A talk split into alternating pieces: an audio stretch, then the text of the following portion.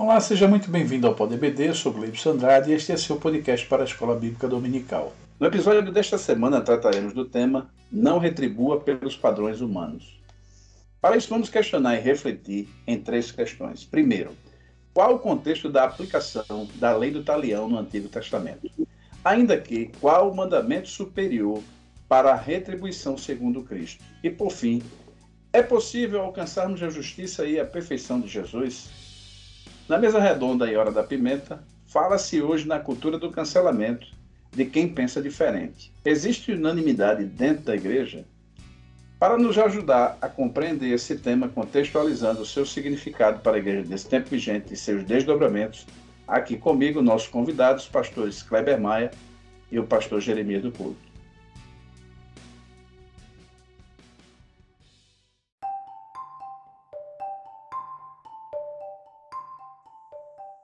Pai do Senhor, pastor Kleber Maia, meu companheiro de todas as edições, e pastor Jeremias, a quem convido, pastor Jeremias, suas considerações iniciais, pastor Jeremias, sobre esse tema de hoje. Meu querido pastor Gleibson, meu querido pastor Kleber Maia, muito obrigado pelo privilégio de mais uma vez estar aqui para este Pod EBD, nesta lição de número 7 que tem por título Não Retribua pelos Padrões Humanos. E saúdo a todos os nossos ouvintes, não vou chamá-los de telespectadores, porque essa linguagem não cabe para o pod EBD. Mas é uma lição bastante, digamos, complexa na sua proposta, e que implica aí num comportamento cristão, para usar um termo comum do dia a dia, num comportamento acima da média, até porque o último verso que é mencionado no texto usado pelo comentarista, pastor Uziel Gomes, é um verso ah, com um nível de exigência que vai além da excelência. Ah, diz: sede vós perfeitos, sede vós, pois, perfeitos, como é perfeito vosso Pai que está nos céus. Ou seja, nós temos aqui um, um, um padrão de comparação.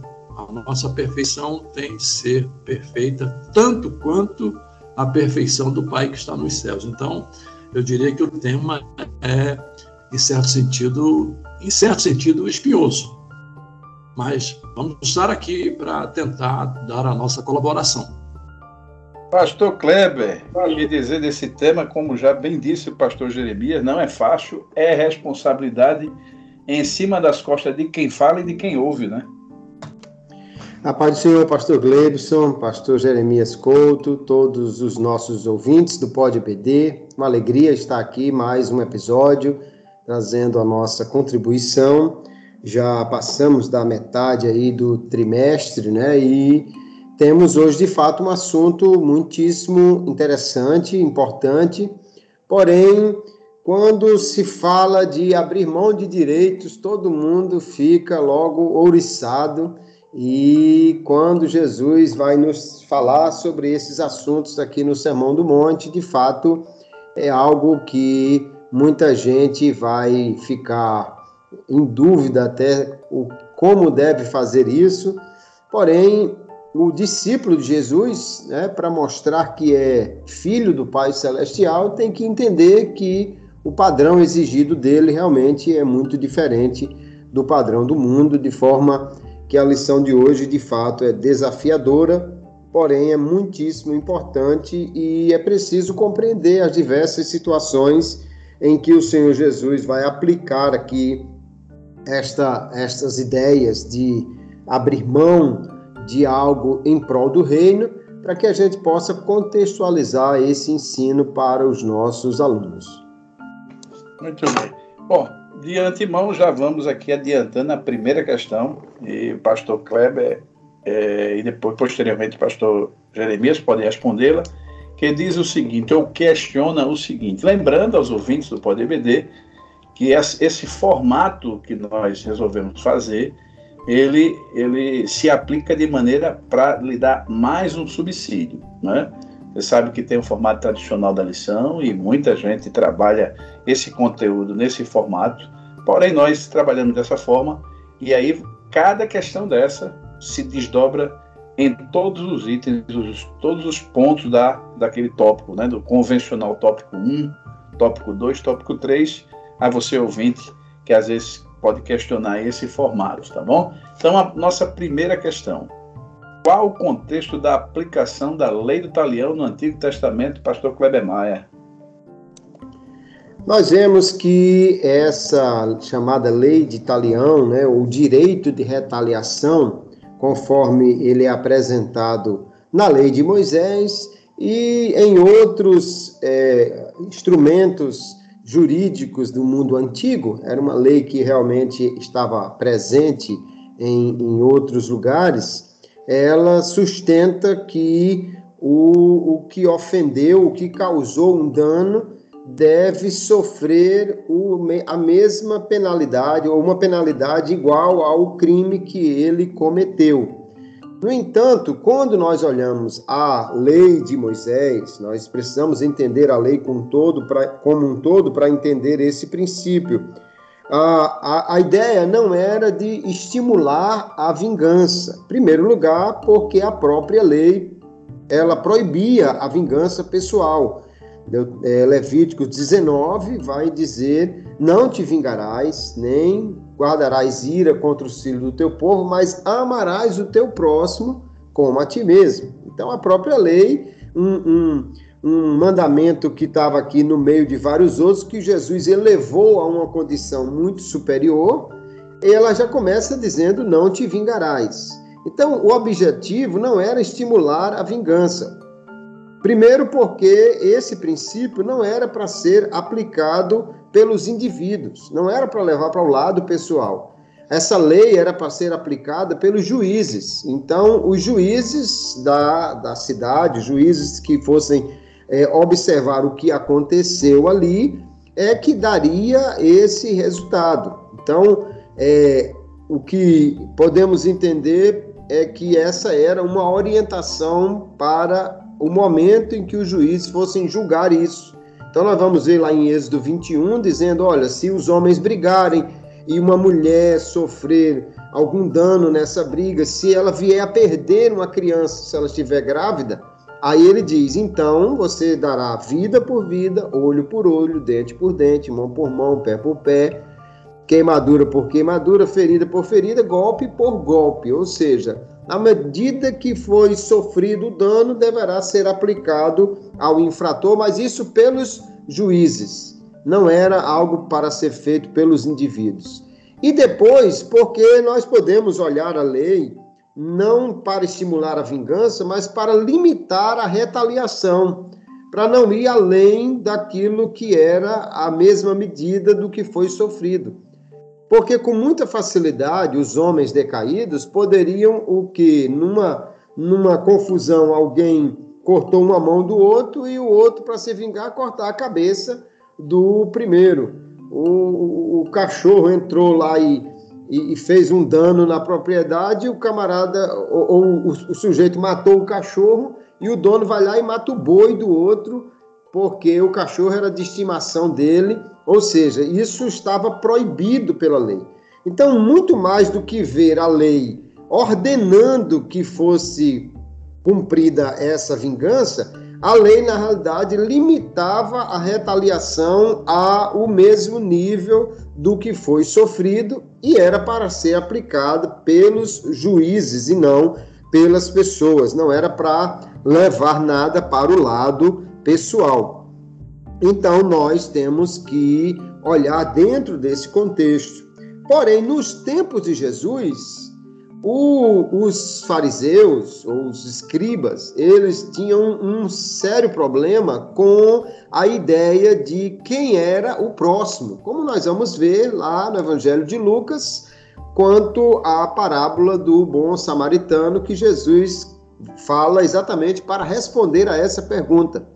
Quando o texto que lemos de Levítico 19 diz: Não te vingarás, mas amarás o teu próximo, o problema é que os fariseus achavam que o próximo era somente alguém que fosse amado, querido dele, ou no máximo alguém que fosse um outro judeu, e acrescentavam então: amarás o teu próximo, mas odiarás o teu inimigo. Daí então a lei ser aplicada no sentido de um direito à vingança, à retaliação, a aplicar contra alguém que ofendeu algo equivalente àquilo que foi sofrido, mas não é desta maneira, de forma alguma, que o Senhor Jesus vai aplicar esses princípios. Então, no Antigo Testamento, nós não estamos falando de ordem para vingança, e sim de direito de retaliação que limita o ato, o, o, a,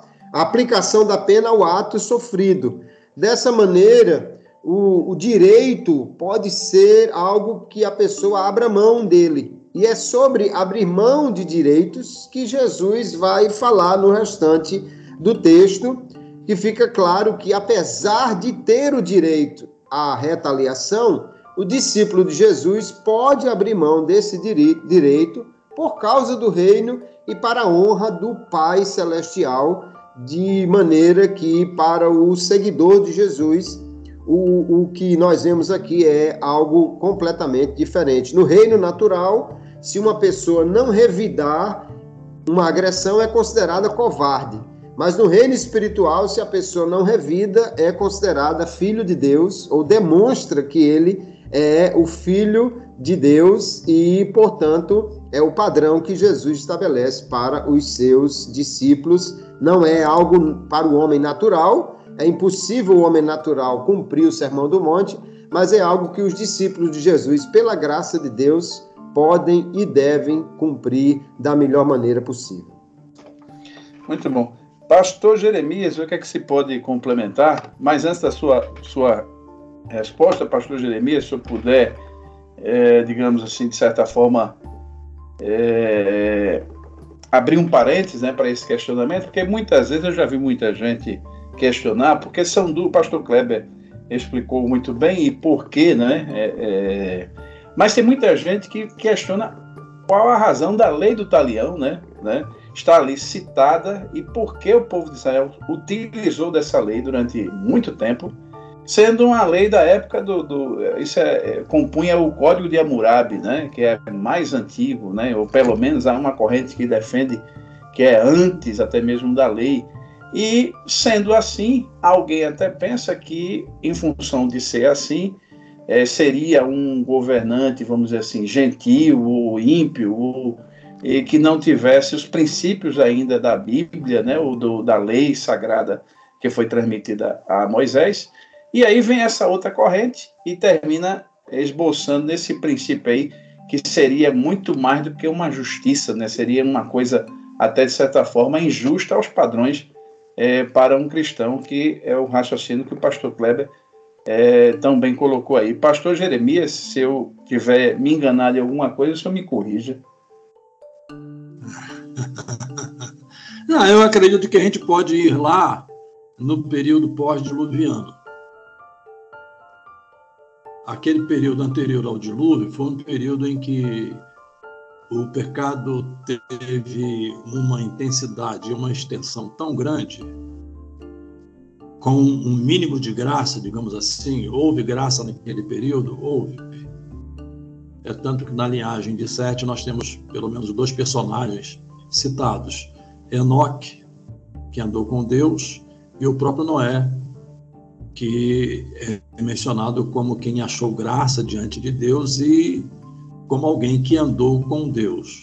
Mas foi um período em que a degeneração do gênero humano chegou a um ápice tal, e eu acredito que Deus tenha trabalhado com essas circunstâncias para mostrar que o homem por si mesmo não tem condições de vencer o pecado. Ao contrário, o pecado perverso o pecado destrói, o pecado mata, o pecado degenera, o pecado destrói. Mas depois do dilúvio, Deus faz uma aliança com Noé. Isso está aqui no capítulo 9. E um dos pontos dessa aliança está aqui no verso de número 6, que é exatamente, digamos, uma referência. A, claro que essa expressão foi uma expressão posterior à lei do talião, mas aqui seria um, um resumo já antecedente à chamada lei do talião. Verso número 6. Se alguém derramar o sangue de homem, pelo homem se derramará o seu, porque Deus fez o homem segundo a sua imagem. Então já temos aí. Digamos, e, pastor, pastor Jeremias, me permita, porque realmente é muito pertinente. É, é, é, é, praticamente uma antecipação e é um equilíbrio de balança, não é? Claro, claro. É uma antecipação, é um equilíbrio de balança e, e digamos que temos aqui já estabelecida essa ideia da pena de morte. Claro que esse é um assunto que demanda uma discussão mais ampla, mas aqui nós temos esse conceito de pena de morte já estabelecido pelo próprio Deus. E a grande pergunta, e o pastor Kleber chegou a, pincelar esses pontos, é a razão disso. Primeiro, aqui não temos essa ideia de vingança pessoal, não temos essa ideia de retaliação pessoal, mas temos a ideia da aplicação da justiça na mesma proporcionalidade. Ou seja, a justiça tem de ser proporcional ao ato praticado. Essa é a primeira ideia. A segunda ideia que temos aqui é que é um meio de contenção. A partir do momento em que um homem se degenera e se não existem meios de contenção, meios da própria graça, por exemplo, quando lemos Romanos capítulo, capítulo 13 sobre a instituição da autoridade e o poder que a autoridade tem de fazer uso da espada, esse poder é no sentido de contenção, tal qual aqui no verso de número 6 de Noé. E um outro ponto também interessante a frisar é que o próprio Deus diz aqui: se alguém derramar o sangue do homem, pelo homem se derramará o seu. E ele apresenta aqui a razão. Porque Deus fez o homem segundo a sua imagem. Então, quando alguém decide tirar a vida de outrem, essa pessoa está, em certo sentido e de forma indireta, atingindo a própria imagem de Deus. Então, essa é a razão, além da proporcionalidade, como já mencionada pelo pastor Kleber, estas são as razões. É? Primeiro, contenção, é? ao poder da autoridade é no sentido de conter o mal, claro, é, é uma ferramenta que Deus dá. E segundo é porque é, é, é, tem a questão da proporcionalidade, mas é porque se atinge a própria imagem de Deus. A, a, em relação ao Sermão do Monte, é o que eu tenho dito, e até no meu livro, que está esgotado, e eu espero que no final do ano ele seja relançado, estamos trabalhando para isso, né? atualizado e reciclado, ampliado, não é? é que a, os doutores da lei olhavam essas normas apenas no seu aspecto jurídico, não é? no seu aspecto de você proporcionalmente aplicar, digamos, a justiça sem pensar que essa questão é meramente um recurso humano e sem pensar no propósito da graça de Deus, que é exatamente o ponto que o Senhor levanta nesta sequência de vários, a, a vários tópicos que já temos estudado no Sermão do Monte e, e na lição de hoje, ah, falando da nossa atitude de não retaliar, de não revidar, é? Isso aqui não implica em invalidar o aspecto jurídico, mas implica nessa questão da vingança, implica na questão de você querer agir por conta própria. Para isso, nós temos lá os, os salmos imprecatórios, é? você tem o direito de apresentar diante de Deus as suas causas, as injustiças, as injustiças que você sofre, é? e pedir a Deus que faça justiça. Os salmos imprecatórios eles têm esse sentido. Então, pedir a Deus que faça a justiça, mas não fazer justiça com a, a, as próprias mãos e, na medida do possível, é, você abrir mão, é, abrir mão é, de certas ações que você teria direito do ponto de vista jurídico, né?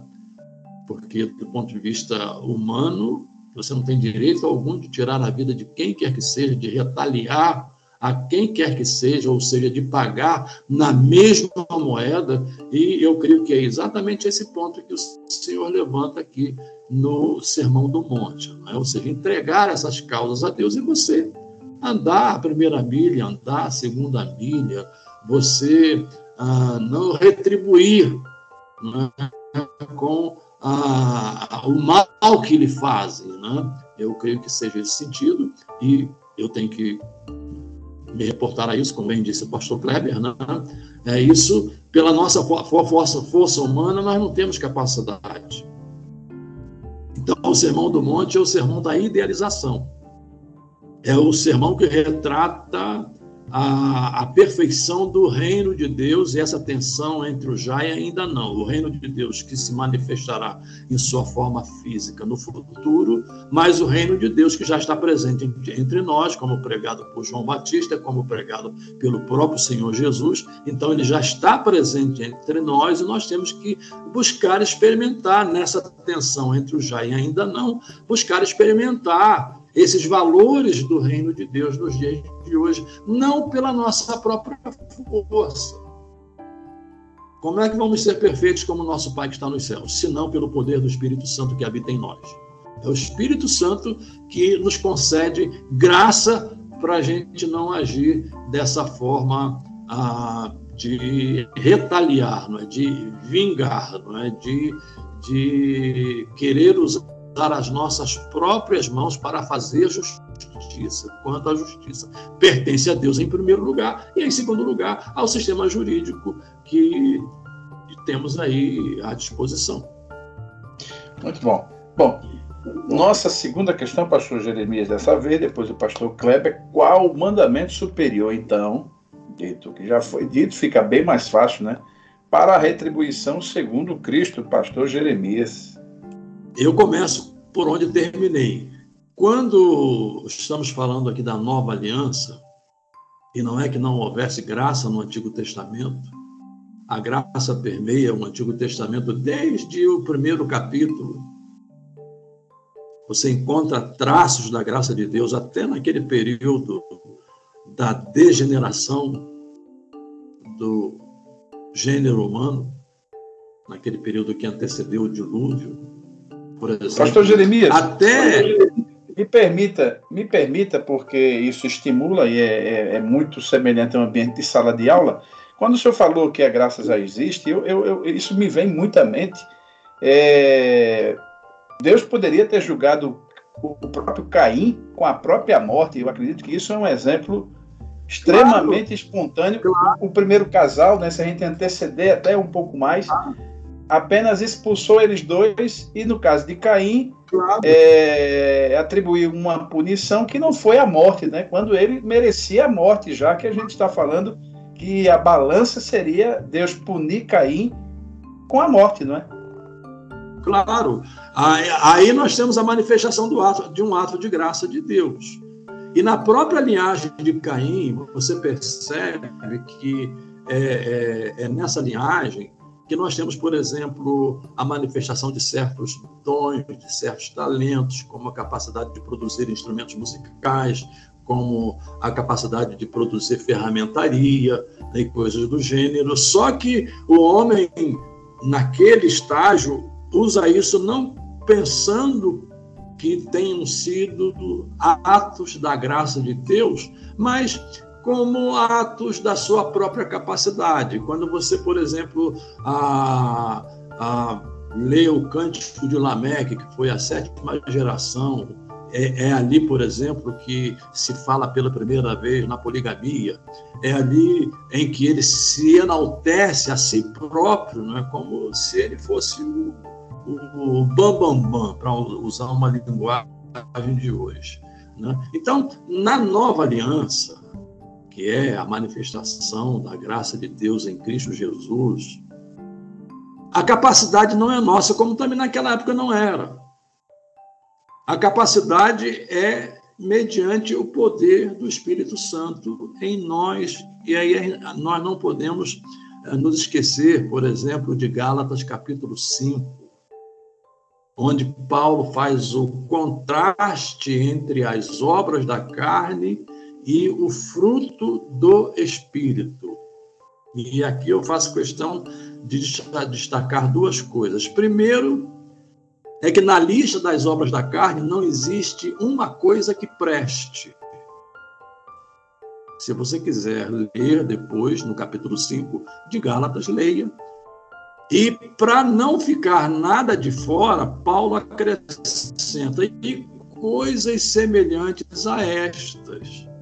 Então eu leio aquele relato, aquela lista das obras da carne, e eu tento encontrar ali pelo menos uma virtude.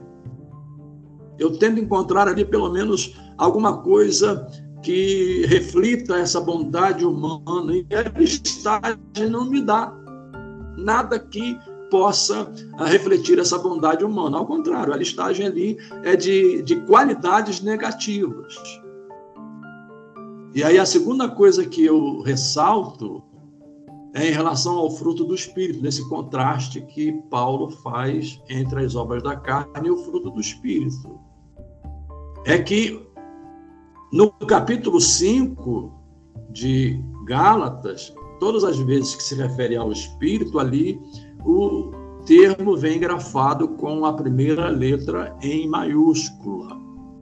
Ou seja, ali refere-se ao Espírito Santo. Então, esse fruto, fruto do Espírito, não é um fruto nosso, que a nossa carne produza, mas é o Espírito Santo que produz em nós. Em outras palavras, essa capacidade para cumprir aqui, digamos, esse nível de idealização que o Senhor propõe no Sermão do Monte, nós vamos falar aqui né, de forma clara, não resistir ao mal, mas se alguém lhe bater na face direita, oferece-lhe a outra.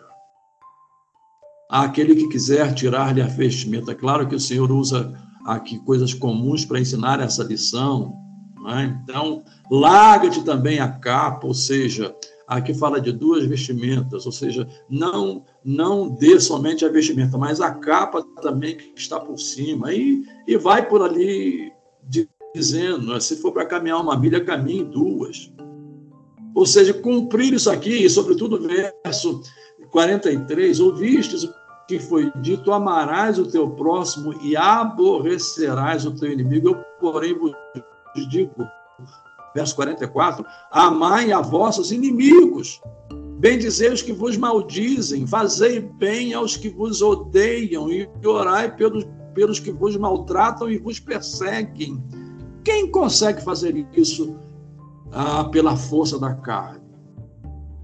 A minha vontade, quando acontece alguma coisa desse gênero, e deixe-me ser muito, muito assertivo aqui, é, é, é quebrar os dentes do indivíduo se ele me pratica o mal dessa natureza. A minha vontade humana é essa. Às vezes acontece, por exemplo, quando você está dirigindo um carro e o cidadão lhe ultrapassa e ele lhe fecha e quase provoca um acidente. Qual é a vontade que você tem? É de sair do carro e, e, e bater e apanhar. Né? Então, só mediante a força do Espírito Santo nós temos condição de cumprir esse, esse nível de excelência que o Senhor propõe aqui no Sermão do Monte. Muito bem. Pastor Kleber Maia, o que, é que se pode acrescentar além dessa boa e ampla resposta do pastor Jeremias? Pastor Kleber. Bom, nós já temos então uma excelente resposta aí do pastor Jeremias. A grande questão que eu vejo o Senhor Jesus colocar aqui é que Diferentemente dos fariseus e escribas, que eram pessoas muitas vezes que buscavam na lei uma brecha para poder fazer o que eles queriam, sem, no entanto, é, ser enquadrado em algum erro, Jesus está mostrando que o discípulo de, de Jesus, o, o cristão, ele deve seguir um padrão muito mais elevado. Né? Jesus já estabeleceu que a justiça do cristão tem que ser maior do que os que guardam a lei. E aqui nós temos uma série de situações onde havia um direito natural. É, bater na face de alguém é, com o dorso da mão, que é o que parece esse caso aqui, era considerado uma ofensa gravíssima. E, no entanto, Jesus é, diz que o discípulo deve oferecer a outra face, ou seja, humilhar-se em vez de procurar revidar.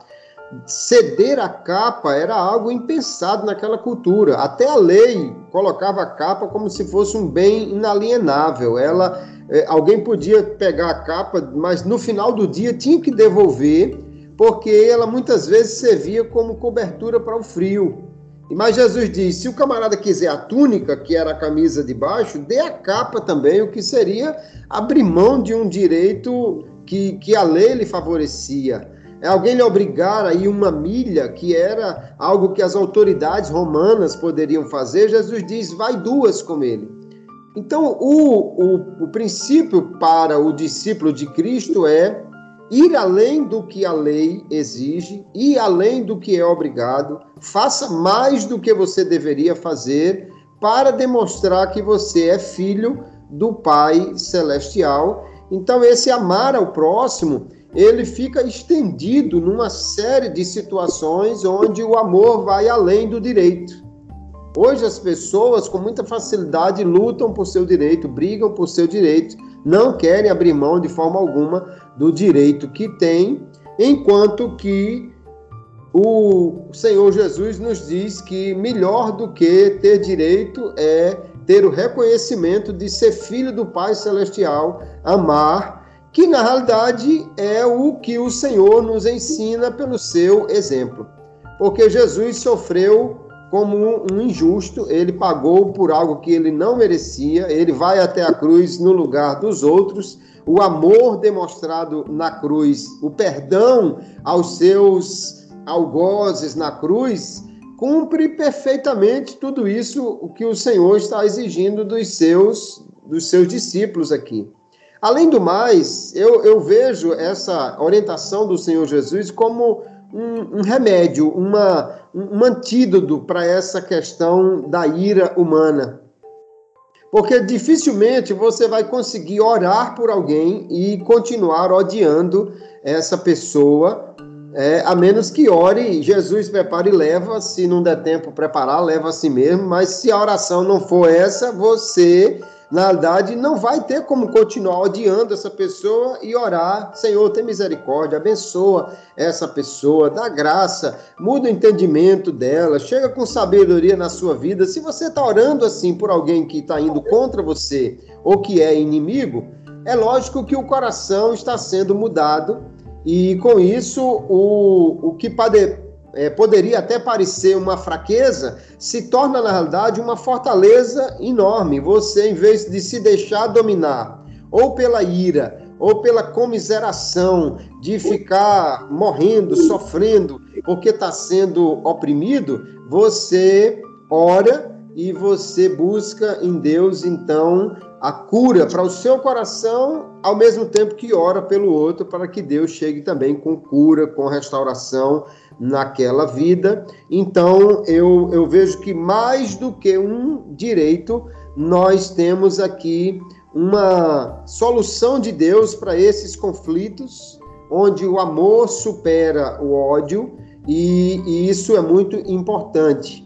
Eu, eu gosto de uma frase que é, é, eu acho que retrata bem essa história né, do, do, do, escritor do, do, do Plummer, que ele diz assim: retornar bem com mal é diabólico, retornar o bem com bem é humano, retornar o mal com bem é divino, e é essa a, a, a forma como o Senhor diz que nós devemos fazer é amar, perdoar, orar pelos inimigos e com amor superar essas afrontas e abrir mão de direitos para que a glória de Deus apareça em nós. Esse realmente é o grande desafio para os discípulos de Jesus. Muito bom. Então vamos à nossa terceira questão, pastor Cleber, e posteriormente pastor Jeremias. É possível alcançarmos a justiça e perfeição de Jesus, pastor Kleber Maia? Olha, isso é algo realmente muitíssimo difícil, né? Mas, é, como bem falou o pastor Jeremias, o Sermão do Monte é o ideal, é o padrão, é o que estabelece o, o que nós devemos imitar. Aliás, o Senhor Jesus muitas outras vezes vai falar sobre essa ideia. O discípulo deve ser como seu mestre, nós devemos imitar aquele que é o nosso Senhor, devemos ser, como Paulo diz, imitadores de Cristo, imitadores de Deus. Então, o que Jesus está estabelecendo aí é: Deus é o padrão para nós. Lá no Antigo Testamento, de onde vem a citação do Senhor, né, Jesus citava as leis, e, e, e nesse Sermão do Monte, ele está redefinindo a forma de cumprir a lei. Então, ele cita a, a lei muitas vezes, e aqui ele está dizendo que a, a lei de Moisés estabelecia seres santos, porque eu sou santo. E o que Jesus vai fazer é trocar a palavra aí santo por perfeito. Perfeito aqui não no sentido é, para nós humanos, obviamente, como infalível, mas no sentido de maduro, completo, de, de fazer tudo o que estiver ao nosso alcance de fazer. O, o, o padrão estabelecido é o padrão de Deus para o crente e que a santidade de Deus não consiste apenas em questões aparentes. Jesus, eu creio, trocou o santo pelo perfeito porque na cabeça dos fariseus e escribas, a, com quem ele estava comparando os seus discípulos na questão do cumprimento da lei, santo era apenas uma questão de aparência. Eles eram muito, muito é, eficazes em mostrar uma santidade apenas aparente. E Jesus vai dizer que a santidade, então, vai para algo que seja completo, perfeito. Então, é nesse sentido que a perfeição nos é apresentada. Obviamente, nós não poderemos ser perfeitos como Deus, mas somos instigados a sermos imitadores dele, como filhos amados, Paulo vai dizer, e a mesma coisa que Jesus diz: como vosso Pai é, vocês que são seus filhos, sejam também, demonstrem também no seu viver esse mesmo tipo de atitude. O que é maravilhoso é nós vermos que Jesus não exige dos seus discípulos algo que ele mesmo, como mestre, não tenha feito. Então nós podemos olhar para Jesus como o, o, o, aquele que não apenas é o autor, mas o consumador, aquele que, que, que vai definir até o fim a nossa fé porque ele de fato é o padrão para a fé de cada um de nós. Se Jesus na cruz, em meio a um sofrimento indescritível, e tem, para poder falar, ele tinha que erguer o seu corpo apoiando nos cravos que, que atravessavam os ossos dos pés. Não dá nem para pensar o, o, quanto era doloroso falar na cruz, ou seja, erguer o corpo para liberar o pulmão para poder falar. E Jesus faz isso para dizer: perdoa-lhes porque eles não sabem o que fazem. Então, nenhum esforço para perdoar e orar pelos inimigos será tão grande quanto aquele que o Senhor demonstrou. De fato, é um padrão muitíssimo elevado. Porém, nós precisamos reforçar aquilo que eu já falei, o pastor Jeremias já também é, confirmou. É somente pela graça de Deus que nós podemos alcançar esse padrão. Mas nós temos essa graça. Nós temos essa graça. Não dá para você dizer assim, não, é, é, impossível. Não, é possível porque o mesmo Jesus que estabelece o padrão, ele dá graça para que nós possamos colocar isso em prática. Então não se espera dos ímpios, dos gentios e nem mesmo dos religiosos somente aparentes que eles cumpram esse padrão, mas dos discípulos de Jesus, que são morada do Espírito Santo e cujo coração foi transformado e regenerado pelo Senhor, aí se espera que o padrão seja muito elevado. Ainda que a gente não possa atingir o padrão de Deus, se a gente baixar de Jesus para ser imitador de Pedro, ou de Paulo, ou de João, ou de Maria, ou de alguém, nós vamos acabar tendo um padrão menor, porque apesar desses homens e mulheres que a Bíblia fala terem alcançado um padrão elevado, mas eles são falhos. Porém, Jesus é perfeito e esse é o padrão que nós devemos buscar para a nossa vida.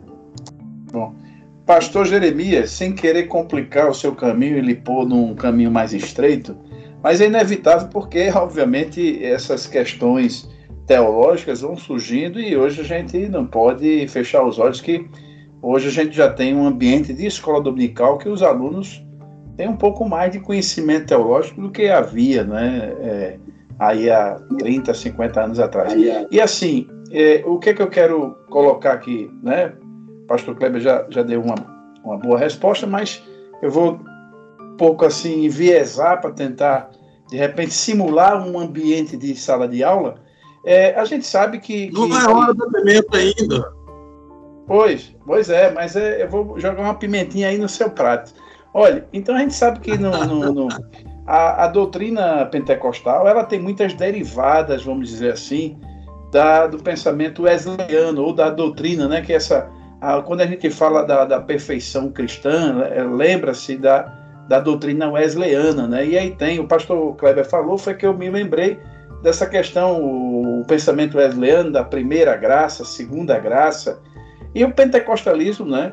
É, na pessoa, já que a gente está falando né, de que a gente não deve se comportar segundo os padrões humanos, e a única coisa que inibe isso, de fato, é o Espírito Santo, e aí a gente pentecostal nessa hora sai na vantagem, né? Porque, de fato, o Espírito Santo é um grande promotor de uma diferença no comportamento para o cristão. Mas eu lhe pergunto, até que ponto isso influencia? Porque há correntes teológicas que condenam, condenam, não, vamos dizer assim, depreciam essa linha de entendimento da perfeição cristã segundo Wesley, e a outra linha que entende que é de fato o caminho de Deus que é perfeito. Então há realmente uma dificuldade teológica e é bom que a gente, se eu puder, né, colocar isso de maneira que os nossos ouvintes também sejam a, ah, é, é, premiados né, com esse plus aí seu. É, em relação a esse assunto de Wesley, eu vou ter que pincelar muito rapidamente porque é um tema bastante vasto. Mas, em linhas gerais, o que se ensinava como segunda bênção do sistema wesleyano era a ideia dessa perfeição que se alcançava também de uma vez só nos mesmos termos da regeneração. Então, havia um dia em que a, em que a, a pessoa se tornava santa, né? para usar uma linguagem assim mais fácil de entendimento. Né? Quando vem o movimento pentecostal, isso gera um conflito. Qual é o conflito? Porque o batismo no Espírito Santo passaria a ser considerado uma terceira bênção. Né? Uma também a expressão terceira graça também, né, que é usada, né? Terceira graça, coisa do gênero, né? Então, alguns teólogos, entre eles Duran, foi, for, foram esses teólogos que conseguiram é, trabalhar essa questão, não é? é, estabelecendo como segunda bênção distinta da regeneração o batismo no Espírito Santo e o conceito posicional da santidade. Em Cristo somos santos, plenamente santos, a partir do momento em que, que fomos alcançados pela graça e fomos regenerados, nos tornamos posicionalmente santos mas, ao mesmo tempo em que somos posicionalmente santos, existe o lado humano da santificação, que é esse lado progressivo. não é? que não acontece de uma vez só. Paulo chama da mortificação dos nossos membros. É? Mortificar não é no sentido e não sei se, eh, se já passou, já passamos por lá, porque eu não estou acompanhando aqui, né? mas mortificar não é no sentido de cortar a mão direita nem o, o, o olho direito. Ali são metáforas também usadas por Jesus de é, situações da época, porque você pode cortar a mão direita, pode arrancar o olho direito, e ainda assim você vai ter o olho esquerdo, vai ter é, a mão esquerda, e o pecado é residente. É? Então você vai ter outras formas de praticar. O mortificar aqui é, é, é, no sentido de você viver como se esses membros estivessem mortos. Não é? É como se eles estivessem mortos, é no sentido ah, de lidar com eles, porque são, o pecado residente, digamos, se manifesta através desses membros. Mas eu creio que nós temos um texto aqui em Filipenses que pode nos ajudar a entender isso. Aqui no capítulo 3 de Filipenses, quando Paulo fala sobre o prêmio da soberana vocação, ele diz o seguinte aqui no verso 12: Não que eu o tenha já recebido ou tenha já obtido a perfeição. Ou seja, ele admite aqui que não tenha obtido a perfeição. E aí acrescenta: Mas prossigo para conquistar aquilo para o que também fui conquistado por Cristo Jesus. Ou seja, ele admite que não alcançou a perfeição, mas prossegue em busca da perfeição. Isso no verso 12. E a gente encontra aqui uma aparente contradição, porque logo mais abaixo, no verso de número 15, ele diz exatamente o oposto. Ele diz: Todos, pois, que somos perfeitos. No verso 12, ele diz que ainda não tinha obtido a perfeição. No verso de número 15, ele diz: Todos, pois, que somos perfeitos. Aparente contradição que se explica exatamente com essa concepção sistematizada, né, teológica, em que em Cristo, mediante a regeneração, posicionalmente nós nos tornamos perfeitos, porque Deus nos vê através de Cristo. Deus nos vê através de Cristo. Então, esse é o lado divino da santificação, e isso era muito bem pontuado pelo nosso saudoso pastor Antônio Gilberto, quando ele ensinava sobre o assunto. Eu estou aqui quase que repetindo os conceitos que ele ensinava. É? E no verso 15, não é? e no verso 15 é essa perfeição em Cristo, e no verso 12 é esse processo humano. Não é? Nós temos no Sermão do Monte a idealização, nós temos ali o padrão, é aquele padrão que nós temos de alcançar. Então, nós não podemos perder de vista esse padrão.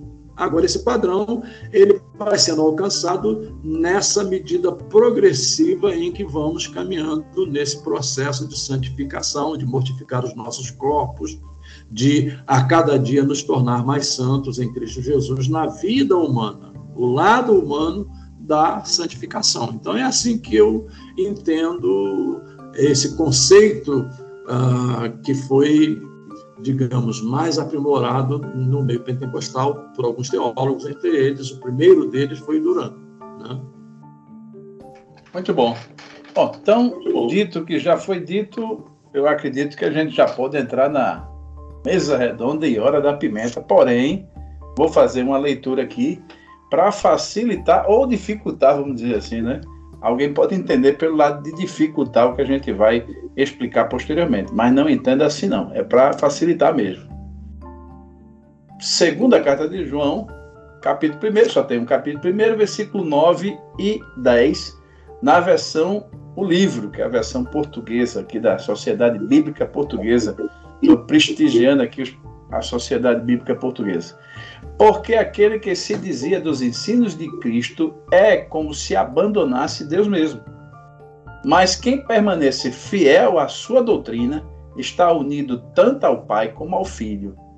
Se alguém vem ter convosco com uma doutrina diferente desta, não o recebam sequer em casa, nem se identifiquem com ele. Aí é a questão na cultura do cancelamento de quem pensa diferente ou contrário, né? Existe, existiria então, pastor Jeremias e depois o pastor Kleber, começar pela ordem da, da, da, da carteira de identidade, existe unanimidade dentro da igreja nesse sentido, pastor Jeremias, e até pode até explicar para pastor Jeremias porque não adianta fugir, esses termos passeiam no universo da internet, da sociedade. Hoje fala-se na cultura de cancelamento. Será que existiria, já que a gente está falando de um assunto que é não se comporte com os padrões humanos? Pastor Jeremias. Primeiro, essa cultura de cancelamento, ela é uma cultura, eu diria, mundana. Porque o conceito do cancelamento é você destruir a reputação alheia, principalmente nas redes sociais, à medida que você não concorda com os conceitos que ela expressa, com as opiniões, com as ideias.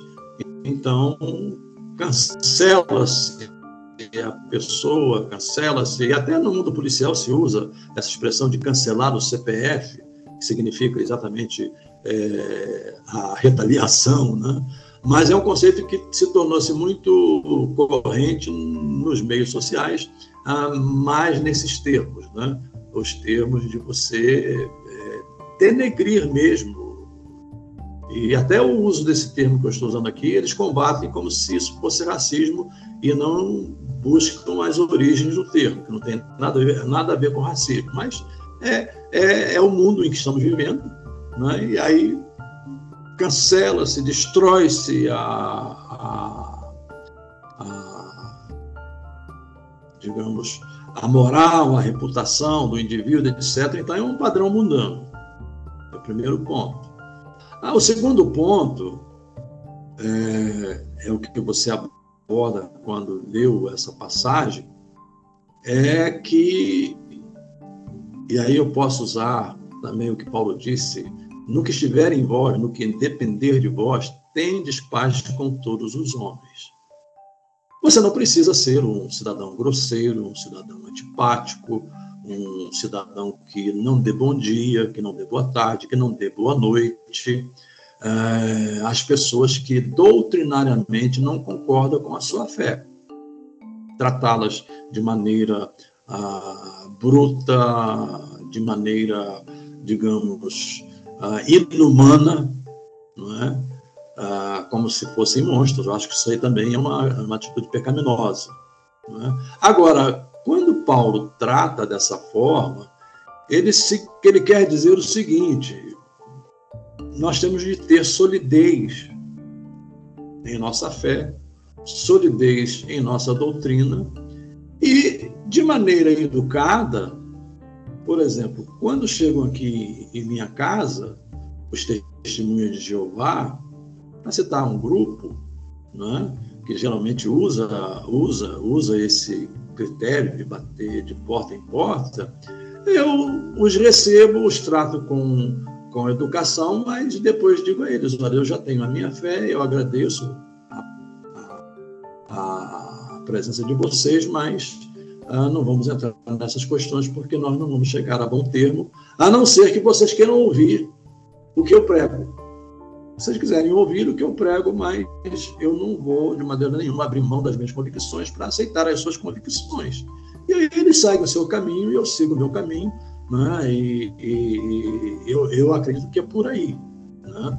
Tratar bem, né? respeitar, considerar. Agora, é não participar digamos, das mesas deles, não participar da. Uh, por exemplo, eu não vou num salão de testemunho de Jeová para participar de uma reunião. Eu não vou. Num, eu vou se eles me convidarem para pregar. Eu não vou num, num, num centro espírita para participar das, das uh, reuniões que eles fazem. Eu vou se for convidado para pregar, aí é diferente. Né? Mas fora isso, não, de forma alguma. Então, eu entendo dessa maneira. A gente é, não pode fechar as portas, mas também não pode ter um tipo de interação que se pareça muito com aquilo que é descrito no Salmo primeiro, não é? de você assentar, de você participar, de você conviver, de você flexibilizar a sua fé, como hoje acontece. Né? Infelizmente, nós vivemos num momento em que uh, se flexibiliza. Eu, por acaso, eu escrevi, eu escrevi, nem estava pensando nisso, escrevi aqui no meu Facebook a, a seguinte postagem, né? eu estou abrindo aqui para ler. O desafio em vivermos no meio de uma sociedade ímpia, má, perversa, é nos acostumarmos com os seus pecados e os acharmos coisas normais, eu pus entre aspas. Significa que perdemos a nossa sensibilidade espiritual. Ora, estamos no mundo, mas não somos do mundo essa deve ser a nossa divisa. Eu nem pensei que poderia ser usado aqui, né? mas eu creio que isso resume bem o meu pensamento. Muito bom. Pastor Kleber, e aí? É fácil? É difícil? O pastor Jeremias já colocou aí, mas não quero, eu não quero piorar, mas é, é só para colocar, porque muitas vezes é, alguém pinta, às vezes, o ambiente da igreja e a gente não adianta a gente ser hipócrita, porque às vezes dentro da igreja há muitas pessoas que vivem no isolamento, né? São discriminadas por pensar diferente, às vezes são isoladas, e isso permeia, né? Desde um, de um jovem né? até a alta liderança pode acontecer, e é por isso que é implicante e é questionante, já que a gente não deve agir conforme os padrões. É, Pastor Kleber Mais, será que de fato essa unanimidade não é contraditória, já que a gente não pode é, efetivamente copiar nem imitar o mundo, mas a nossa imita, imitar somente a Jesus, pastor Kleber? De fato, pastor Gleibson, nós temos que olhar sempre para o que o Senhor Jesus nos ensina. O contexto do texto que foi lido de 2 João é, conclui exatamente dizendo que se alguém receber, saudar o outro, aí ele diz, porque se o fizerem, é como se se identificassem com ele, se tornassem participantes da sua maldade. Então, o que deve é, ser evitado é exatamente essa companhia que denota uma aprovação do que ele está fazendo. Porém, é, nós precisamos entender uma coisa que, infelizmente, eu vejo que até muitas lideranças na igreja têm dificuldade com isso, é de conviver com quem pensa diferente. Porque quem pensa diferente não quer dizer que pense necessariamente contra mim. Ele apenas, em algum ponto, tem um pensamento que diverge do meu mas eu, eu acho até interessante para as lideranças considerar isso, porque eu lembro de uma frase do Lee Iacocca, um, um grande empresário americano, que ele dizia: se eu tiver um gerente que pensa exatamente igual a mim, um, de nós dois é dispensável. Porque se o camarada pensa tudo exatamente igual a, ao que eu estou pensando, ele não vai trazer nenhuma contribuição diferente. E aí eu penso que nós devemos viver em união, mas união não é a mesma coisa de un, uniformidade. Nós podemos sim viver em união, embora haja alguma diferença em pontos que nós conseguimos conciliar. O texto de 2 João fala, na realidade, de convivência e apoio aos hereges, aos falsos mestres que defendem e continuam expondo seus pontos de vista é, contrários à palavra de Deus no meio da igreja. Esses realmente nós não podemos dar apoio, não podemos é, facilitar que eles continuem fazendo esse tipo de trabalho porque é danoso. Agora, se eu gosto de um, um, uma forma de, de hino e o outro irmão prefere uma outra forma de hino, nós podemos conviver perfeitamente. Né? Se alguém acha que é, o, o, os, os, trabalhos na igreja deveriam seguir uma determinada linha e outro tem um pensamento um pouco diferente, mas nós podemos é, seguir juntos. Né? Aí, citando também a versão do o livro, né? Colossenses 3 e o verso 14 ele diz assim: Sobretudo, deixe que toda a vossa vida seja dirigida pelo amor, que é a força capaz de nos unir no caminho da perfeição. O vínculo da perfeição, né? Então, o amor é esse que pode nos manter unidos. Eu penso diferente do irmão em algumas questões, mas eu o amo como meu irmão e ele também me amando como irmão, nós vamos poder conviver perfeitamente embora haja um pensamento que seja diferente. O pensamento diferente não é necessariamente contrário. É o que seria de Naamã se tivesse só pessoas que pensassem igual, iguais a ele e dissessem: não, o senhor está certo, vamos embora para casa, vamos tomar banho nos rios de lá que são melhores. Mas, para sorte de Naamã, tinha um sujeito que não concordava com ele, ainda sofrendo o risco de ele mandar cortar a cabeça, disse: não, meu senhor, veja bem, pense direitinho. E, e, o fato de alguém não concordar em tudo comigo não quer dizer que ele está contra mim. Agora, a cultura do cancelamento, infelizmente, é o, o, o caminho usado por alguém que nem quer amar, nem conviver e, às vezes, por orgulho, não considera que a opinião do outro, por ser diferente da sua, seja pelo menos tão boa quanto e, às vezes, até melhor. Mas há, há um valor muito grande em uma equipe que tem cabeças pensantes, mas que concordam em agir em amor, embora que em determinados momentos haja um pensamento diferente. Mas chega-se a um acordo e, e vamos colocar em prática o que foi acordado, e assim, pelo amor de Deus, nós podemos viver, conviver, em vez de cancelar, dar chance às pessoas para se desenvolver e cada um trazendo a sua contribuição em amor, certamente o corpo vai crescer muito mais do que se uma cabeça só pensar tudo. A única cabeça que tem que ser realmente é, a, a prioritária na igreja é a de Cristo. As outras todas podem conviver com opiniões diferentes, sem cancelamento.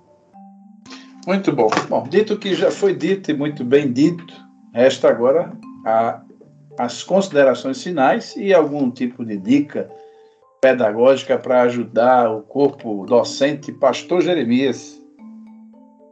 Muito bem, meu querido amigo pastor Gleibson Andrade, meu querido pastor Kleber Maia, quero ter o prazer de conhecê-lo ainda. É, eu agradeço esse privilégio, não estar participando de uma mesa como essa.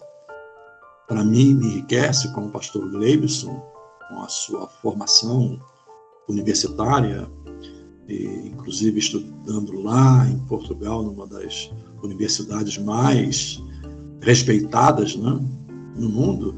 Isso me enriquece, me torna ainda mais é, obrigado a ser mais responsável, como o que eu digo, como que eu falo, né? E muito bom a lição de hoje, né? repetindo aqui o título né, que o comentarista ah, usou, nosso querido pastor Osiel Gomes, lá de Tirirical, no Maranhão, não retribua pelos padrões humanos, né? nós temos padrões divinos, né? essa é a ideia, né? retribuir pelos padrões divinos. E eu espero que você, meu querido professor, e você que, mesmo não sendo professor, mas assiste o podcast, você tem aí subsídios para enriquecer a sua, a sua aula uh, no próximo domingo. Deus abençoe. Abraços aí, meu querido Gleibson. Um abraço, abraço, meu querido pastor Kleber, e abraços a todos os nossos uh, ouvintes. Pastor Kleber Maia. Pastor... Muito bem, então, para mim uma alegria muito grande, um prazer e uma honra estar aqui mais um episódio do Pod EBD, e está na companhia do pastor Jeremias Couto, pastor Gleibson Andrade, e deixar aqui um grande abraço para todos os nossos ouvintes que estão sempre nos acompanhando. É, eu creio que o professor tem muitas formas de chamar a atenção da sua classe, e eu estava lembrando que, é, uma época, nós fazíamos um evangelismo é, nos, nos meios de transporte urbanos, no trem, no ônibus, e era uma equipe combinada. é, alguém entrava como aquele crente padrão, começava a falar de Jesus, aí alguém da própria equipe começava a falar contra ele. E aí o ônibus logo ficava dividido, uma parte em favor do crente, outra parte do favor do camarada que era contra ele. Só que o contra, na realidade, era já uma armação para prender a atenção das pessoas e no final o crente ganhava o, o debate, já estava tudo combinado. E o professor poderia fazer uma simulação dessa, combinar com alguém para ser o contrário, só combinadinho, né? E promover aquele rápido debate no início da classe com alguém que fosse já combinado para ser contra todo mundo e antes que a polêmica se espalhe, ele é, mostrar o, o, o que estava já combinado, mas aí poderíamos ver as reações quando alguém discordou, quando alguém opinou contra, quando alguém disse que, que a pessoa não estava certa, e talvez seja uma forma, uma maneira do, do professor levar a classe a pensar exatamente como nós reagimos quando não somos tão bem apoiados, quando alguém parece não estar a nosso favor, e com isso conduzir os alunos a esse padrão que o Senhor Jesus estabelece no Sermão do Monte. Muito bom, eu quero agradecer de coração o pastor Kleber e o pastor Jeremias por, por essa contribuição valiosíssima, né? Não é fácil, lhe digo, não estou puxando sardinha para nossa lata, mas você vai procurar aí em muitos lugares. Talvez você ache algo semelhante no canal que eu quero fazer aqui, é, no canal do Pastor Jeremias, você acha até alguma coisa melhor do que aqui, ou parecido, tá bom? Ou no canal do Pastor Kleber, mas vai ser muito difícil, digo a você, que você encontrar esse formato e com a riqueza que essa turma aqui traz, eu vou dizer o negócio, é difícil você encontrar. Mas enfim, se encontrar, manda aí pra gente e eu vou reconhecer no próximo episódio, tá bom? Então eu quero agradecer de coração, pastor Kleber, meu companheiro de todas as edições, e pastor Jeremias, que é o, um dos veteranos aqui do grupo, Deus nos agraciou com a presença dele, né?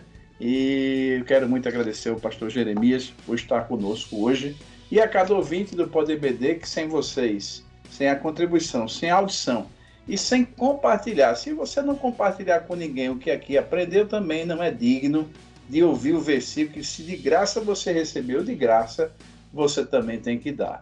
Então compartilha com alguém, mesmo que essa pessoa não seja um professor, de repente um aluno que gosta de se antecipar e pegar conteúdo para chegar lá na sala de aula e fazer com que o professor esteja bem preparado, faz isso porque com certeza vai melhorar a sala de aula e o ambiente da EBD. Eu quero me despedir de cada ouvinte dos pastores Kleber e o pastor Jeremias com a paz do Senhor.